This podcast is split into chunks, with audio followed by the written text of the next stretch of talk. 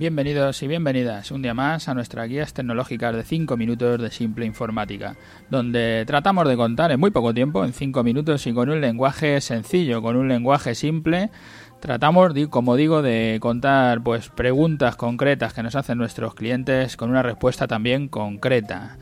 Hoy nos encontramos en nuestro programa 244. No puedo enviar un archivo adjunto de 2 gigas.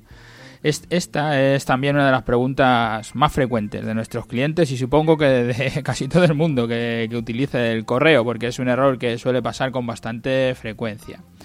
Por repasar un poco la utilidad del correo electrónico, que tiene muchas preguntas, por ser de las aplicaciones más, más usadas y muchas de ellas ya hemos hablado, voy a dejar una relación de, esas preguntas más frecuentes del correo electrónico que tienen que ver con esto, con qué es un cliente de correo electrónico, cómo se consulta el, correo por web, qué es el, el correo IMAP, el correo POP. Bueno, os dejo un poco ahí enlazado para no volver a hablar de todo esto. Cuando contratas tu alojamiento web, contratas el servicio de correo electrónico y depende con tu servidor el espacio que hayas contratado puede que directamente por tener un alojamiento de poca capacidad tu servidor no acepte el fichero que quieres enviar. Piensa que cuando envías un correo electrónico, lo que haces es subir a tu servidor primero y luego al servidor del destinatario tanto el mensaje como el fichero.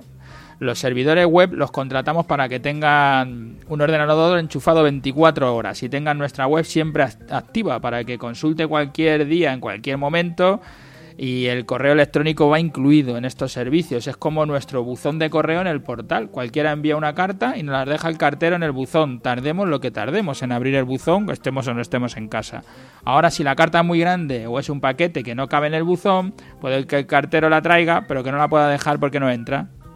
Con el correo te pasa igual. Lo primero es si tú tienes un buzón suficientemente grande para dejar tu fichero. Y luego, si el que, se lo envías tiene un buzón suficientemente grande para dejar el fichero. Solo con esto ya tienes bastantes problemas como para estar intentándolo. Lo que te recomendamos es que no lo intentes con fichero grande. Además, cuando envías un correo electrónico, puedes hacerlo desde un cliente de correo instalado en tu propio ordenador o desde un correo web. Y el que lo recibe igual estará tiene los mismos problemas, o sea, tiene, que utilizar la misma tecnología configurados como POP o como IMAP o como estén configurados. De todo esto ya os digo, os dejo unas notas porque son muchos conceptos. Si tu servidor y el servidor del que recibe el correo tenéis contratado una capacidad, una capacidad suficiente para soportar el fichero que estáis enviando, no tenéis problema. Con el servidor nuestro, por ejemplo, por lo menos el nuestro, yo no sé de todo, no tiene limitación, solo lo contratado. Puede que tengas algunos proveedores que sí limitan los tamaños de los ficheros o que limitan el tamaño del correo, que no te dan todo lo que has contratado como para correo electrónico. Nosotros sí, si nos contrata 20 gigas, tienes los 20 gigas para el correo, los puedes usar.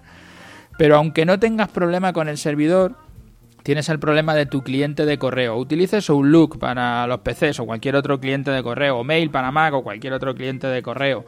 Cuando intentes enviar un fichero tan grande, el cliente de correo se, pondrá a enviar, pero cuando lleve mucho tiempo enviado, hay una cosa que llaman timeout, que es una fórmula de decirle que si está mucho tiempo ahí, para que no parezca que está colgado, que ha tenido un bloqueo o lo que sea, le cortan. El correo, seguramente el cliente de correo te va a dar un error por ser mucho del tiempo que está ocupado. Aparte, que si consigues subirlo, bueno, mientras que estás intentando enviarlo, tu correo está bloqueado porque el, correo está intentando salir y entonces no va a recibir. Y puede es que eh, al que no se haga la idea es que puede tardar 24 horas en hacer el envío. O sea, que puedes tener el cliente, el cliente de correo bloqueado todo el día, entonces no vas a recibir ni a poder enviar. Está ya haciendo un envío y no es capaz de terminarlo.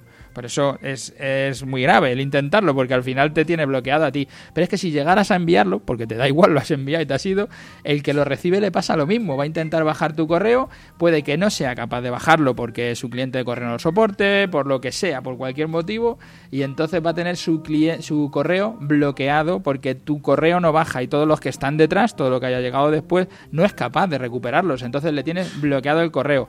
Y seguramente que si se lo hacéis a alguien, pues se acordará de ti, sobre todo si es un cliente que le envías un presupuesto, alguna cosa, ten cuidado, porque te puede, puede que pierdas el cliente. Para subir, estos ficheros grandes de mucho peso, nosotros recomendamos por encima de los 100 megas ya que las utilices, se pueden utilizar herramientas como Dropbox o Google Drive, o también utilizar el FTP que lo contratas con tu servidor. Entonces a través del FTP lo puedes subir.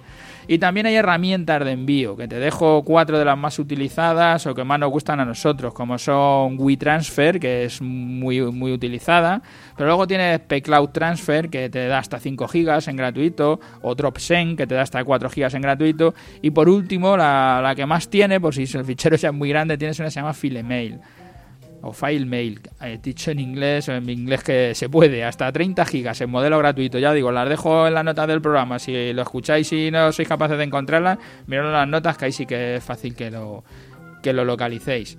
Me pasé del tiempo, como todos los días. Gracias a los que nos escucháis a diario por estar ahí. Gracias a los que estáis pasando por las plataformas, tanto por iTunes como por Ivos, por dejarnos allí vuestras valoraciones y vuestros me gusta. Y recordar que ayer lunes eh, pusimos una encuesta en marcha para el tema de la frecuencia del podcast. Entrar y votar para decirnos si lo queréis a diario o semanalmente. Gracias, hasta mañana.